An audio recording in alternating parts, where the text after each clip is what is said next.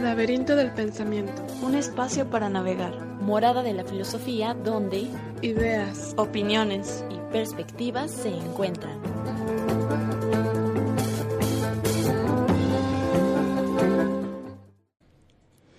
Bienvenidos a este nuevo programa Laberinto del Pensamiento, un espacio para navegar en el que pues es dedicado a la difusión filosófica, cultural y artística aquí en la ciudad de Guadalajara. Y bueno, antes que nada, un agradecimiento a Jacobo Monraz que nos apoya el día de hoy en los controles, a Editorial Amate y a la Rueda Cartonera por hacer posible este programa. Pues bueno, eh, el día de hoy venimos a hablar sobre qué es la filosofía, un tema bastante complejo en el cual aún hay mucho debate en cuanto a su, definición. Y pues bueno, se dice que la filosofía inició en Grecia, eh, esto hablando en Occidente, eh, y precisamente su etimología pues viene del griego, filos, que significa amor, y sofos, o sofía, que significa sabiduría, y esto es, pues, amor a la sabiduría. Pero hay que entender que el concepto de amor que significa filos no es el mismo concepto de amor que tenemos en la actualidad. Es más bien como una búsqueda constante, un tender a... Sí, es más bien entendido como una tendencia a la filosofía, o sea, tendencia a la sabiduría un por eso mismo se considera una actividad, pues es una es un tender a la sabiduría. Mm, nunca se llega como tal a la sabiduría, por eso se considera una actividad, una, una práctica. Una actividad infinita, sin fin, ¿no? Donde siempre te encuentras en la actitud de buscar ese amor que, que nunca cesas en esta actitud de descubrir, siempre saberte que nunca llegas al conocimiento, sino esto es un proceso continuo. Así es, de hecho se dice que la filosofía, una de las principales, eh, como, ¿cómo se podría decir? ¿Actitudes, puede ser? Mm, sí, o sea, es, es la búsqueda de la verdad, pero bueno, hay que entender que al ir buscando esta verdad, te vas encontrando con más verdades en, en ese camino y es cuando pues todo se va enlazando, ¿no? Y pues la filosofía es un campo bastante amplio en el cual pues tiene sus ramas, ¿no? Así como las matemáticas, tiene eh, álgebra, aritmética, geometría, etcétera. Bueno, en la filosofía podemos encontrarnos con la metafísica, que es esta, esta rama que se encarga de estudiar lo que, vaya, pues está más allá de la física, de, de nuestra percepción sensible. Eh, la ética, que se encarga de mm, este como análisis valorativo de eh, qué es el bien, qué es el mal, hasta qué punto estoy haciendo el bien, y, este relativismo de, lo bueno y malo, ¿no? Por ejemplo, en Occidente se puede considerar bueno, buena alguna acción, pero no es así en, en Medio Oriente, por ejemplo, ¿no? La estética eh, se encarga de analizar bueno, de preguntarse qué es, qué es la belleza, eh, qué es lo feo, qué es lo grotesco, y va más encaminada por el área artística.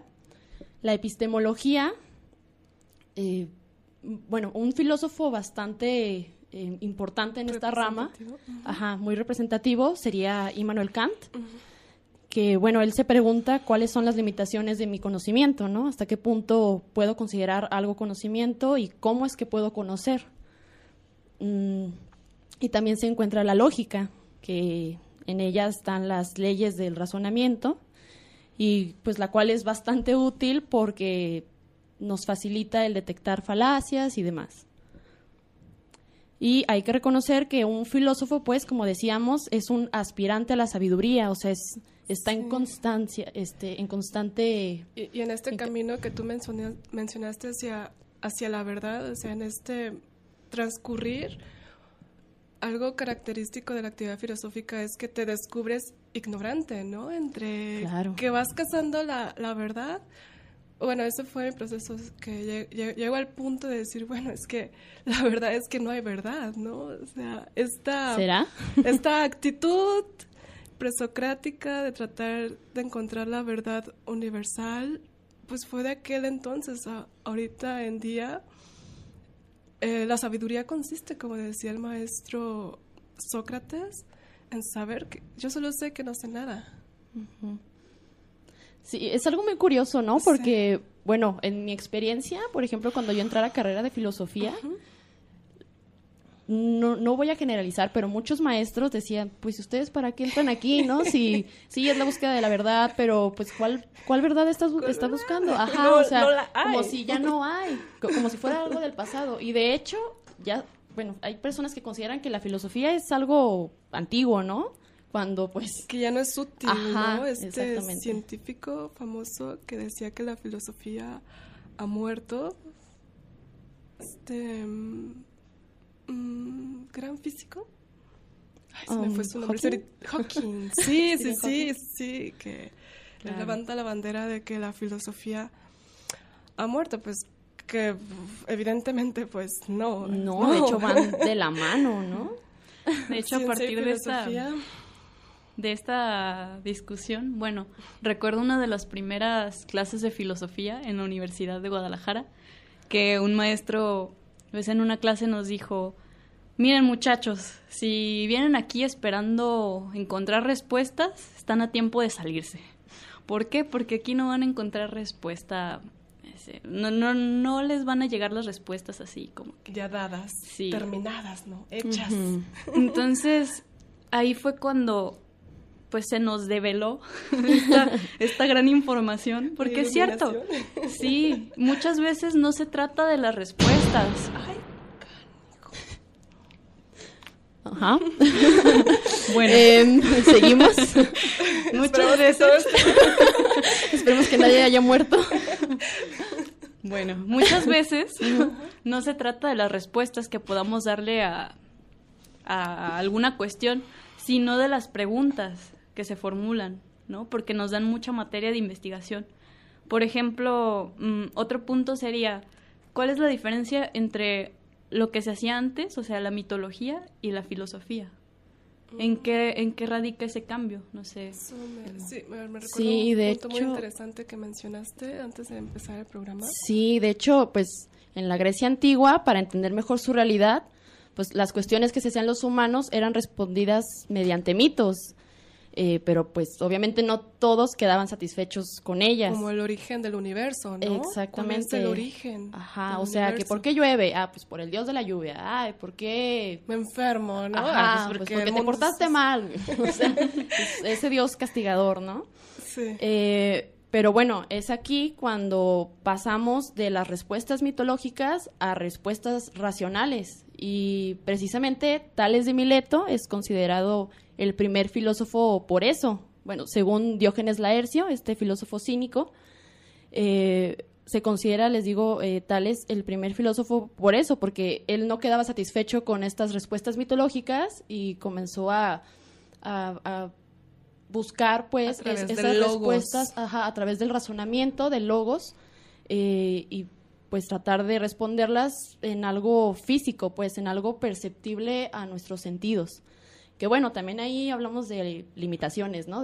que, tenemos nosotros como humanos en nuestros sentidos. Pero, o sea, como les digo, es, esta parte de los mitos hacia, hacia el logos, pues es por esta constancia de estar buscando, pues ya no sé si decir si una verdad o algo, pero estar buscando respuestas, pues el estar insatisfecho con lo establecido. Y eso lo seguimos viendo en la actualidad. O sea, no se diga ya tantas corrientes que están saliendo últimamente, ¿no? Sí, bueno, y este entendimiento de la filosofía como amor a la filosofía, que es su raíz etimológica, proviene de, esta época presocrática. Eh, en esta época la filosofía se entendía como esa búsqueda, ese amor a la filosofía, pero es hasta eh, Platón, en la época de la Grecia clásica, que ya este entendimiento de la filosofía tiene un cambio. ya, ya no es la búsqueda de la filosofía, sino es la filosofía se entiende como la sabiduría en sí misma. Este, este entendimiento viene de que Platón distingue entre el conocimiento popular, la opinión corriente, que él dice que sería la, doxa, y lo que es, la episteme, el conocimiento científico. Entonces, aquí la, filosofía sería esta episteme, que ya es conseguir conocimiento a partir de una búsqueda y un método. Y es cuando aquí Platón viene a, a crear conocimiento a partir del método de, de la dialéctica, que consiste en el, en el diálogo. Él pues da una afirmación, inmediatamente se niega esta afirmación y, y se y se dan en el diálogo todos los ataques a esta afirmación y es una constante depuración hasta el punto de llegar en el que es satisfecho en que ya no hay más críticas, ya no hay más ataques. Entonces esto en Platón se consideraba filosofía, este ya conocimiento a partir ya de un método. Y este entendimiento de la filosofía pasa a Aristóteles, igual como conocimiento ya metódico, científico, y es aquí cuando ya eh, entra la física, la lógica, la ética, todo el conocimiento de aquel entonces era considerado filosofía. Fue hasta a principios de la Edad Media que las reflexiones en torno a Dios se especializaron tanto que se creó la, la religión. Y este conocimiento se desgaja del tronco común de, de la filosofía, que este cliché famoso que dice que la filosofía es la madre de todas las ciencias, pues sí, aquí adquiere sentido porque anteriormente con Platón y en Aristóteles todo conocimiento era considerado filosofía. Eh, entonces aquí cuando ya la filosofía se empieza a desgajar, así dura hasta el siglo XVII, es que ya todas las disciplinas de la biología empieza a haber más desgajes y especializaciones en el estudio del conocimiento y es cuando estas ciencias empiezan a, apartar del troco común que es la, filosofía. Hasta que actualmente solo nos queda qué, sería eh, Cintia pues eh, lo representativo en el, el, estudio de la filosofía pues como dijiste la ontología la epistemología, la ética, la, lógica, estética, metafísica, etcétera. Pues bueno, vamos a un corte musical y quédense con nosotros. Recuerden que pueden escucharnos a través de www.radiocartón.com. Bueno, ya estamos de regreso aquí en el laberinto del pensamiento, un espacio para navegar Oigan, estábamos platicando aquí las tres y nos dimos cuenta de que no nos presentamos. Qué falta de educación es esa, ¿verdad? bueno, quien les habla ahorita es Cintia Santana. Bueno, soy Yasmín Vargas, su servidora. y soy Abril Benítez. y pues bueno, hoy estamos hablando sobre qué es la filosofía y precisamente estábamos hablando de, antes del corte musical, de los métodos filosóficos, eh, que bueno, uno pues bastante importante es el método socrático, que es la mayéutica. ¿Qué es la mayéutica? Bueno, es una dinámica entre dos o varios interlocutores en las que uno cuestionaba y los demás intentaban responder. Eh, por ejemplo, lo que hacía Sócrates, pues literal era ir por las calles de Atenas eh, y si se encontraba algún político, pues se supone que un político debe saber sobre política. justicia, ¿no? Exacto, este o sea, conceptos fundamentales dentro de la política, ¿no? Que, es la justicia, ajá. Entonces llegaba con ellos y les los cuestionaba, pero el objetivo de esto era, pues, hacer a su interlocutor que se diera cuenta que en realidad no sabe, o sea, que es pues, que es ignorante, ¿no? o sea, hacerlo caer, ajá, hacerlo caer en falacias o en contradicciones y que reconociera que, pues, o sea, el concepto no es, bueno, la definición de ese concepto que se tiene no es como la definitiva, ¿no? O que hay, eh, hay que complementar, ajá, como para complementar, o sea, el punto era como esto que llaman parir el conocimiento, ¿no? depurarlo, ¿no? A través de las preguntas, el autocuestionamiento. Y muchas veces se llegaba al punto de darse cuenta que lo que se creía como verdad absoluta, pues no, era, al contrario, es todo lo, opuesto, ¿no? Es lo que me encantaba de los diálogos de Platón donde sale Sócrates. Claro, y estas conversaciones, pues, estos diálogos, pues, bueno, de Sócrates con muchos eh, participantes de Atenas, los podemos ver en los diálogos de Platón, pero si ustedes los han leído, en realidad nunca se llega a una conclusión, o sea, es simplemente como este ejercicio de filosofar, de, ajá, de reflexión, de, de, analizar los conceptos, de profundizar, porque claro, la filosofía eh, no se no se satisface con, con respuestas superficiales, ¿no? O sea, es ir a profundidad desde la raíz y cómo es que nosotros como humanos le vamos añadiendo inclusive prejuicios, ¿no? Y, demás. Entonces aquí cabe resaltar el tipo de preguntas que se hace la filosofía. O sea, ¿qué, ¿qué, diferencia a una pregunta filosófica de una pregunta que no es filosófica? O sea, mm, eso es muy interesante. Por ejemplo, eh, Isaías Berlin nos hace una distinción entre los tipos de preguntas. Eh, existen las preguntas empíricas y las preguntas formales. Por ejemplo, si, em, si preguntas, por ejemplo, ¿dónde dejé mi taza? Tienes un, una especie de... ¿Memoria? De... Mm, forma de rastrear dónde dejaste tu taza. Sí, exacto. Tienes algún indicio de dónde buscarlo, ¿no? Puedes decir, ah, puede estar en la mesa, puede estar en mi cuarto, puede estar en tal lugar. Y eso te limita el campo de búsqueda de la respuesta. En las preguntas formales pasa exactamente lo mismo, es decir, la misma pregunta te da un lugar donde buscar la respuesta. Aunque no sepas la respuesta, sabes que es un, un espacio limitado en el que puedes encontrar esa respuesta.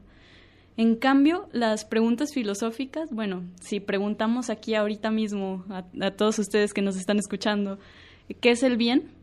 Pues cada quien va a tener una respuesta subjetiva, completamente distinta. ¿Qué pasa? ¿Qué es la vida, no? O sea, ¿a dónde me voy para buscar? ¿Qué campo me delimita la búsqueda de mi objeto? ¿Qué es la vida? Es como una pregunta que se cuestiona sobre la totalidad de la realidad. Exacto. O sea, no, la pregunta, en la pregunta no viene implícito el campo de referencia o, o dónde podemos buscar esa respuesta, ¿no? Es lo complicado de, la actividad filosófica. Por eso en los diálogos de Platón al final nos encontramos con un cóctel de posturas que pueden ser viables, ¿no? Cada una con sus respectivos argumentos de fondo, pero nunca tenemos una respuesta totalmente satisfactoria para las preguntas. De hecho, precisamente porque es el motor de seguir buscando, pues, ¿no? Exactamente. Sí. Pues como decimos, pues el filósofo formula preguntas porque no sabe, o sea, porque reconoce que no sabe. Y quien cree que sabe todo, pues nunca se va a preguntar por nada, o sea, ni siquiera le interesa el saber en realidad qué significan los conceptos, ¿no? Simplemente, pues no sé, podríamos llamarlo que está sumergido en la rutina, en la cotidianidad, eh, dejando de lado pues todas estas cuestiones filosóficas que pues más que aportarnos algo para el tener, o sea, dentro de esta sociedad capitalista, pues, ¿no?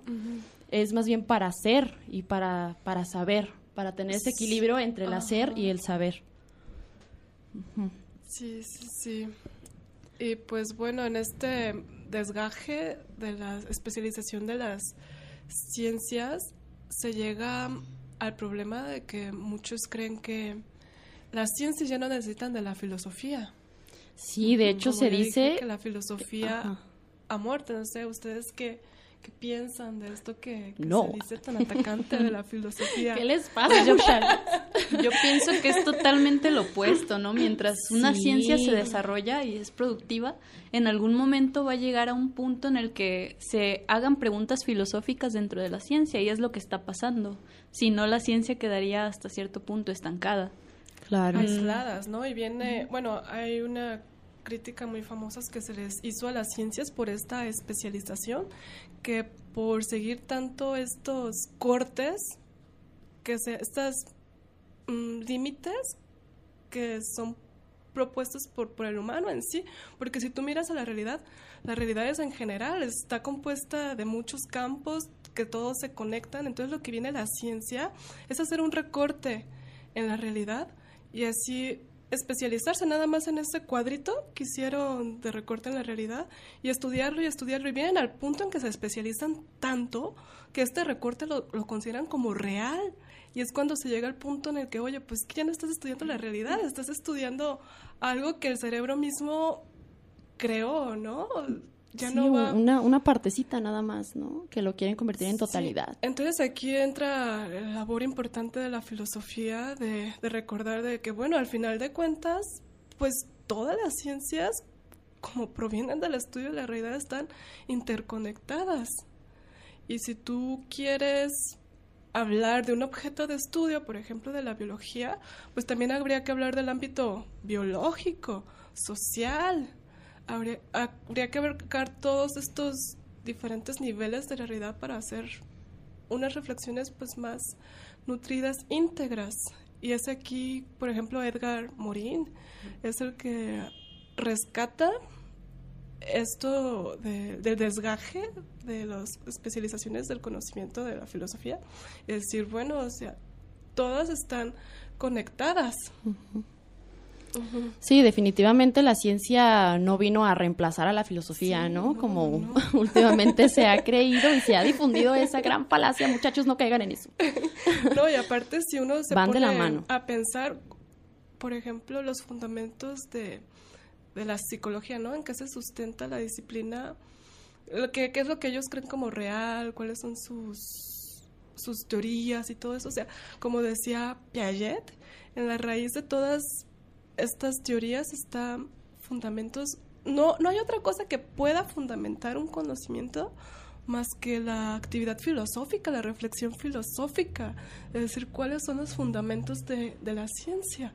Claro, en última instancia esta división sea, es meramente metodológica. O sea, se divide para práctica, estudiar. ¿no? Práctica, meramente práctica, pero no se corresponde con lo que realmente existe la realidad, que está conformada por diferentes niveles Así de es. conocimiento. Pues vamos a la segunda pausa musical. Y recuerden, sintonícenos en www.radiocartón.com. ¿Qué tal? Ya estamos de regreso aquí en el laberinto del pensamiento. Y pues bueno, seguimos con el tema, con el complejo tema de qué es la filosofía. y, mm, por ejemplo, Platón decía que el principio de la filosofía es la admiración, ya que el admirar hace ser consciente de que hay cosas que uno no sabe. La filosofía no se admira en tanto que es algo útil, sino simplemente en tanto que es, en tanto que existe y está ahí. Eh, por ejemplo, esta eh, admiración podemos verla fácilmente en los niños, ¿no? Ellos que tienen esta capacidad tan de asombrarse ante las cosas, de asombro, preguntar y preguntar, pero ¿por qué sucede esto? ¿Por qué sucede lo aquello? ¿Por qué soy así? ¿Por qué me llamo así? ¿Por qué el cielo es azul? ¿Por qué el mar es así? Y bla bla bla bla. ¿Por qué tengo que hacer esto, mamá? ¿Por, qué me porto mal y por qué me porto bien, no? Y son los más críticos de todos, ¿no? Le das una respuesta. Quiero saber más, pero ¿por qué? ¿Y por qué? Es como una actitud que descubriría muy bien en qué consiste la actividad filosófica. Son una encarnación de Sócrates, en Chiquito. Bien enfadoso. Ah. Digo, no te creas, Sócrates. I love you. Sí, o sea, es esta capacidad de asombro, ¿no? De admiración, de contemplación. El poco a poco ir razonando estas respuestas que generalmente nuestros padres nos dan oye, ¿por qué fulanito es así? Ay, es que su papá, y el niño dice, ¿será cierto? ¿Y por qué mis papás no son así? O no sé, ¿no? Es como ir indagando eh, en búsqueda de, de, pues, de una respuesta que sea satisfactoria en realidad. ¿Y cuál es el motor? Pues esa curiosidad, ¿no? Que, pues honestamente, mm, al ir creciendo vamos perdiendo no sé, por prejuicios o por ideas, quién sabe. Oye, qué raro, ¿eh? Deberíamos hacer Vamos a ser niños por siempre. Deberíamos hacer esta actividad este cartesiana, ¿no? De, de quitarnos todo lo aprendido de hacer esta epogé, la suspensión del juicio y partir, intentar partir de algún punto fijo, ¿no? De algo que te dé certeza. Pues cuestionarte cuál es mi sentido de vida, por qué vivo, por qué hago esto, qué estoy trabajando para una transnacional que me explota. ¿Y por qué lo disfruto? ah, sí, porque quiero comer. Bueno, pues si lo disfruta.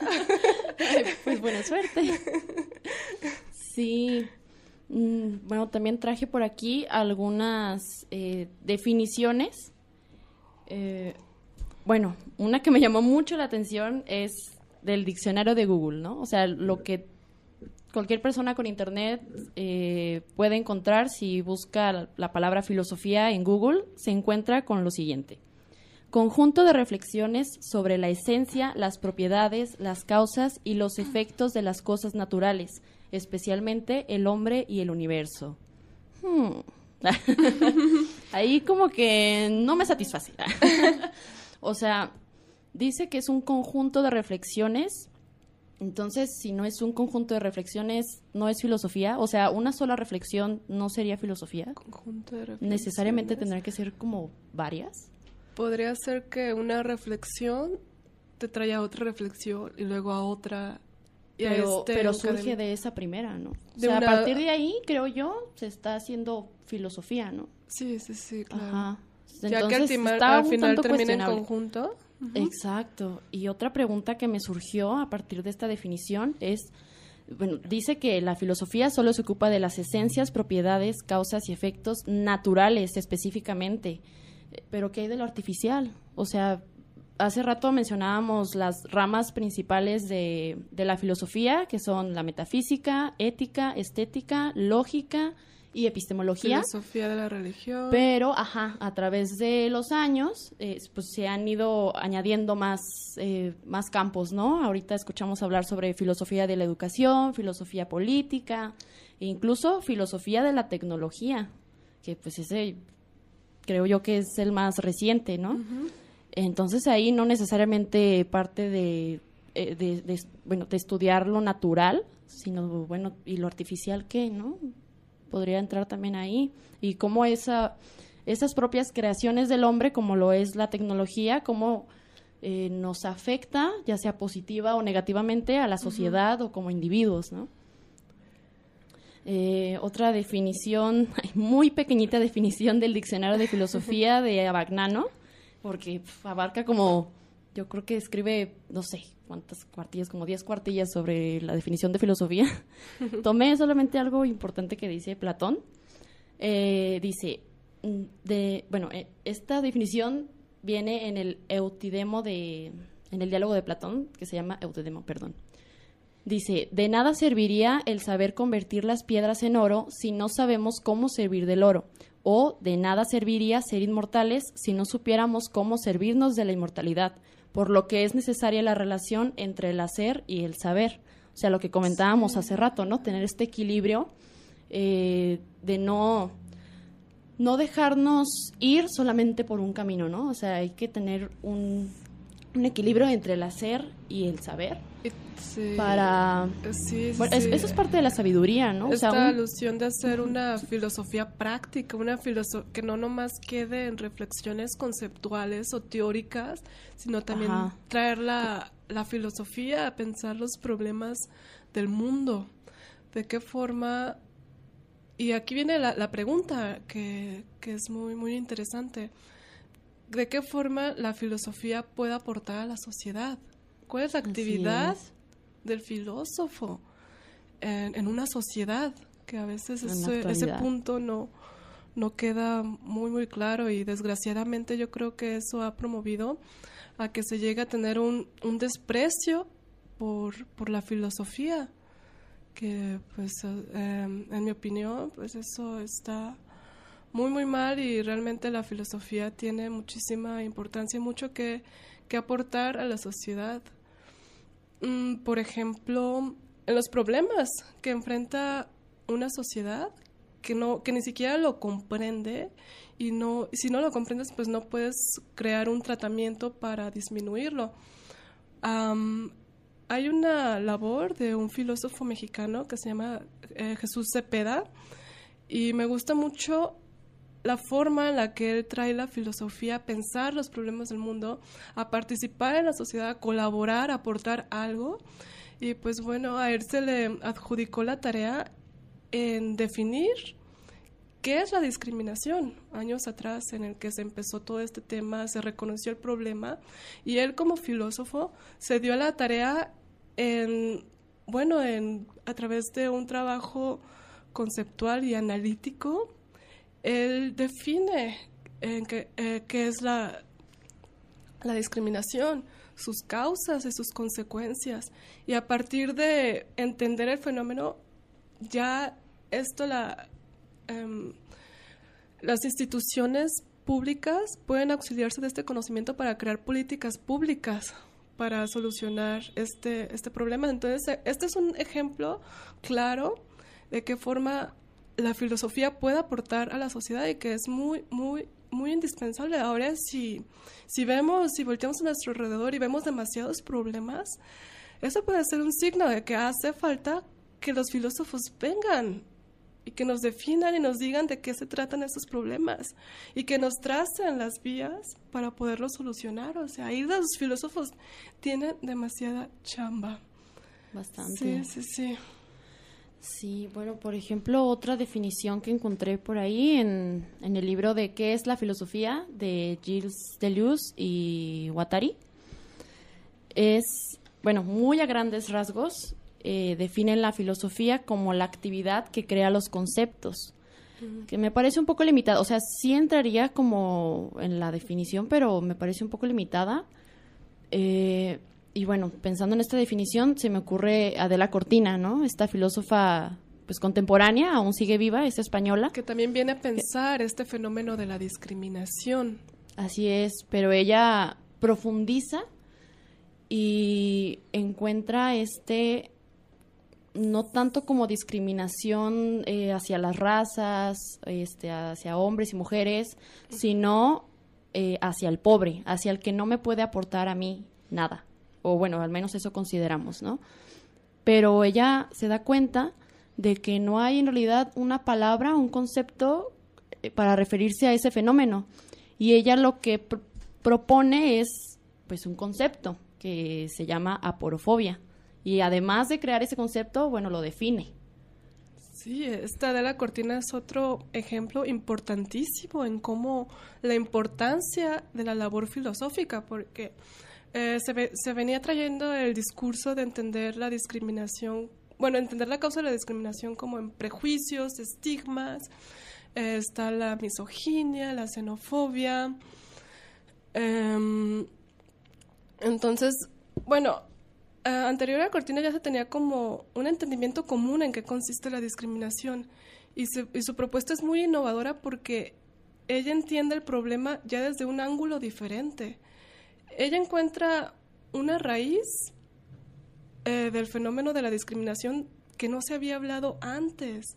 Incluso ella se encuentra con el problema de no poderlo ni siquiera mencionar porque en nuestro lenguaje no existe la palabra para referir como a esa fuente de donde se desprenden las demás, los demás tipos de discriminación. Y ella dice, bueno, o sea, si ignoramos esta fuente, parece es, nos suena absurdo que lo podamos, que, podamos resolver el problema de, la discriminación si no entendemos esta fuente que lo genera. Y es aquí donde su, su, propuesta es muy innovadora porque nos ayuda a entender el problema de la, eh, de la discriminación de un ángulo totalmente diferente que convencionalmente no se había pensado. Ella crea este nuevo concepto de aporofobia y ayuda y colabora en la comprensión del fenómeno. El fenómeno ya es muy interesante. Ella termina rastreando, pues se venía entendiendo que la discriminación viene de estigmas y prejuicios, que la causa está en el imaginario social, en las representaciones, y pues ella viene y dice, bueno, o sea, estas representaciones, este imaginario social es un producto de la estructura de nuestra biología. Ella rastrea las causas al, al, funcionamiento del cerebro, cómo nuestro cerebro funciona y eso se, se me hace muy interesante mencionar porque es una muestra de cómo puede ser la labor de, la, eh, de un filósofo, de una filósofa en, la sociedad, como este ampliar nuestro entendimiento sobre, pues en este caso fue la discriminación, pero en otros problemas como la desigualdad social también, ¿no? O sea, ¿qué lo ocasiona? Eh, ahí eh, podría entrar los filósofos. Claro, esta conceptualización que mm, aparentemente puede, puede decirse, Ay, pues de qué me va a servir definir conceptos, ¿no? Eso pues lo pueden hacer en la biblioteca fácilmente, te pones a pensar algo y lo defines y listo, ya, gracias. Pero no, en realidad es muy interesante porque al definir los conceptos, tienes una oportunidad de estudiarlos. O sea, es, es, la, es la puerta principal al estudio, definir el objeto de estudio. Primer paso, ¿no? ¿Qué vas a estudiar? Definir, delimitar tu objeto de estudio. Claro, es dar un paso atrás, ¿no? Es dar un paso atrás porque nosotras podemos tener el, en el entendido, ¿no? Eh, podemos hablar de cualquier tema y tal vez entendamos los conceptos de diferente manera por cómo hemos sido educados, por cómo hemos utilizado la palabra, entonces hay una carga cultural. Mm, cultural, o sea, el contexto de cada persona influye en las definiciones que tenemos. Entonces, para empezar una discusión, para empezar a, hacer filosofía sobre algo, se necesita una buena conceptualización, definir bien el, el objeto de estudio. Y claro. Parecería muy, muy absurdo o un trabajo demasiado sencillo, pero en realidad es, es creo yo, la pieza fundamental para que funcione la reflexión filosófica. Claro, es a partir de la definición que podemos ir como complementando, ¿no? Como mm, pues conocer diferentes tipos de visión, por ejemplo, o sea, tú lees a los a varios filósofos y ninguno se pone de acuerdo, o sea, todos refutan a todos. Eh, la filosofía significa esto para Kant, la filosofía significa lo otro para Heidegger y demás. Sí. Pero este pues es precisamente lo enriquecedor, ¿no? Esta pluralidad Así de visiones y entender la filosofía. Pues vamos a otro corte musical y enseguida volvemos. Seguimos aquí en El laberinto del pensamiento, donde estamos hablando sobre qué es la filosofía. Y pues, ah, bueno, un aviso rapidito. Intentamos transmitir mediante Facebook, como habíamos publicado, pero eh, tuvimos algunos problemas. Técnicos. no sabemos qué sucedió, pero no nos dejaba transmitir. Sí. Y pues bueno, eh, hasta ahorita hemos tratado de describirles en qué consiste la actividad filosófica, de las características, ejemplos, pero toda esa exposición que les hemos dado eh, está el peligro de que quede solamente en palabras porque lo que realmente va a otorgar de significado a esas palabras es cuando ustedes tengan la experiencia de la filosofía. Es como el ejemplo que, da Bergson, em, por ejemplo, para estudiar París. Te puede, tú puedes eh, estudiar las calles, los monumentos, especializarte en este estudio teórico y pues puedes crear una representación de lo que es París, una representación intelectual. Pero esto nunca se va a comparar con que tú viajes a París, camines en sus calles, vivas lo que es París. Entonces, pues, ustedes quieren saber qué es la filosofía pues yo les invito y la, mejor manera de saberlo es que ustedes empiecen con la filosofía, que se sumerjan en este mundo de preguntas, curiosidades. Y bueno, yo por mi parte, eh, si quieren emprender este nuevo viaje, yo les recomiendo Lecciones eh, Preliminares de Filosofía de Manuel García Morente. Es muy claro, divertido, da muchísimos ejemplos eh, de la vida cotidiana, yo la verdad eh, les recomendaría este, este libro para que aquellos que se quieren mm, sumergirse en el universo de la filosofía por primera vez, no sé si ustedes tengan otro eh, libro que recomendar. Sí, pues algo como muy, muy básico para introducirse en la filosofía. Yo digo que el mundo de Sofía está bien. o sea, es una novela en donde muy, brevemente... Eh, te explica un poco de cada filósofo y pues toda la historia está alrededor de esta niña llamada Sofía, ¿no? Y que empieza a tener estas cuestiones de quién soy y, y a poco mi nombre define quién soy yo en realidad, ¿no? Entonces comienza este viaje, es un libro que yo recomiendo bastante y pues también, sin lugar a dudas, los diálogos de Platón, ¿no? O sea, a pesar de que no se llegue como a una conclusión, bueno, tú puedes ser testigo de, esta, de este ejercicio filosófico y de, es interesante, ¿no? Ver cómo Platón, por medio de su personaje Sócrates, eh, detecta falacias y contradicciones, o sea, inclusive te puede ayudar. Ajá, aparte de que es divertido, la verdad. Y que siempre, siempre están de acuerdo todos los interlocutores con Sócrates, ¿no? En efecto, sí, claro. sí, pero eh, hasta te puede ayudar para habilidades, para adquirir habilidades eh, de razonamiento, ¿no? De lógica, ajá, de reflexión, de, de presenta varias posturas que a lo mejor, pues sí, a lo mejor tú no estás de acuerdo, pero es lo interesante de estos diálogos, ¿no? Que pueden parecer posturas muy locas, pero bueno, ajá, ajá, Y también la tolerancia, además, a opiniones distintas. Oh, eso es algo muy, muy importante claro. en la actividad filosófica. No hay que cerrarse, claro, definitivamente. no, porque si alguien piensa diferente a ti, lo vas a criticar y van a haber groserías. No, no, no, o sea, todo sobre argumentaciones formales, ¿no? Claro. Y la tolerancia.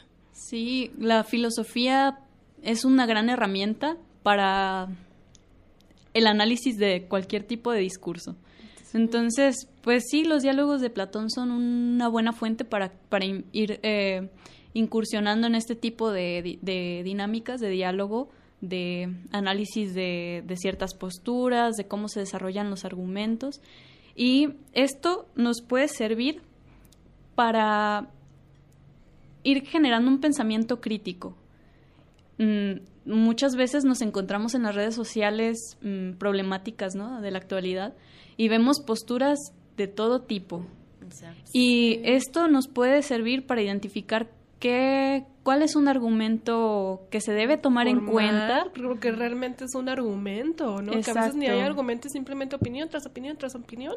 Y hay personas que no cuentan con las herramientas para darse cuenta de esto y, y concluir que no es una discusión seria. Claro, mm, puras discusiones de creencias sí. y no de hechos. O que llegan a ser groseras, ¿no? Porque ellos creen que están en la verdad, ya se creen con el derecho de violentar la opinión del otro.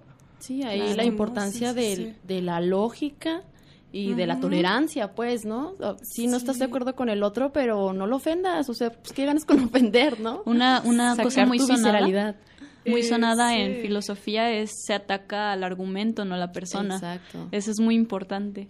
Y también, así como podemos analizar el discurso de los demás, también podemos analizar eh, nuestro propio discurso, que también es muy importante. Eh, los invito a que reflexionen en esto, a que pongan en la mesa todas sus creencias, todo su conjunto de valores, todo, todo esto. Lo que tiene sentido para ustedes. Exacto, y empiecen a cuestionarse, ¿no? Si realmente lo que yo creo eh, tiene sentido, no caigo. razones? ¿Cuáles son mis razones de pensar así? ¿Por qué pienso así? No, caeré yo mismo en este tipo de cosas que yo mismo critico de los otros. O sea, a veces, a veces estamos muy apasionados, ¿no? Con lo que nosotros creemos y casados. Totalmente. Entonces es una, una actividad muy productiva. El ser crítico, autocrítico, es una gran herramienta y pues sí, las recomendaciones que dan aquí mis compañeras pues son muy buenas. Entonces tómenlas y pues es todo de mi parte. Pues, pues, ya estamos llegando al final del programa.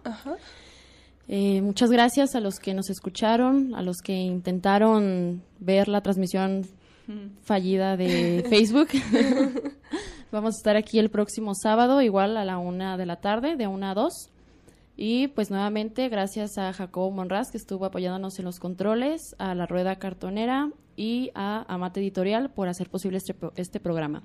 El, pues nos despedimos. Yo soy Cintia Santana. Yo soy Yasmin Vargas. Yo soy Abril Benítez. Y hasta el próximo sábado. Bye.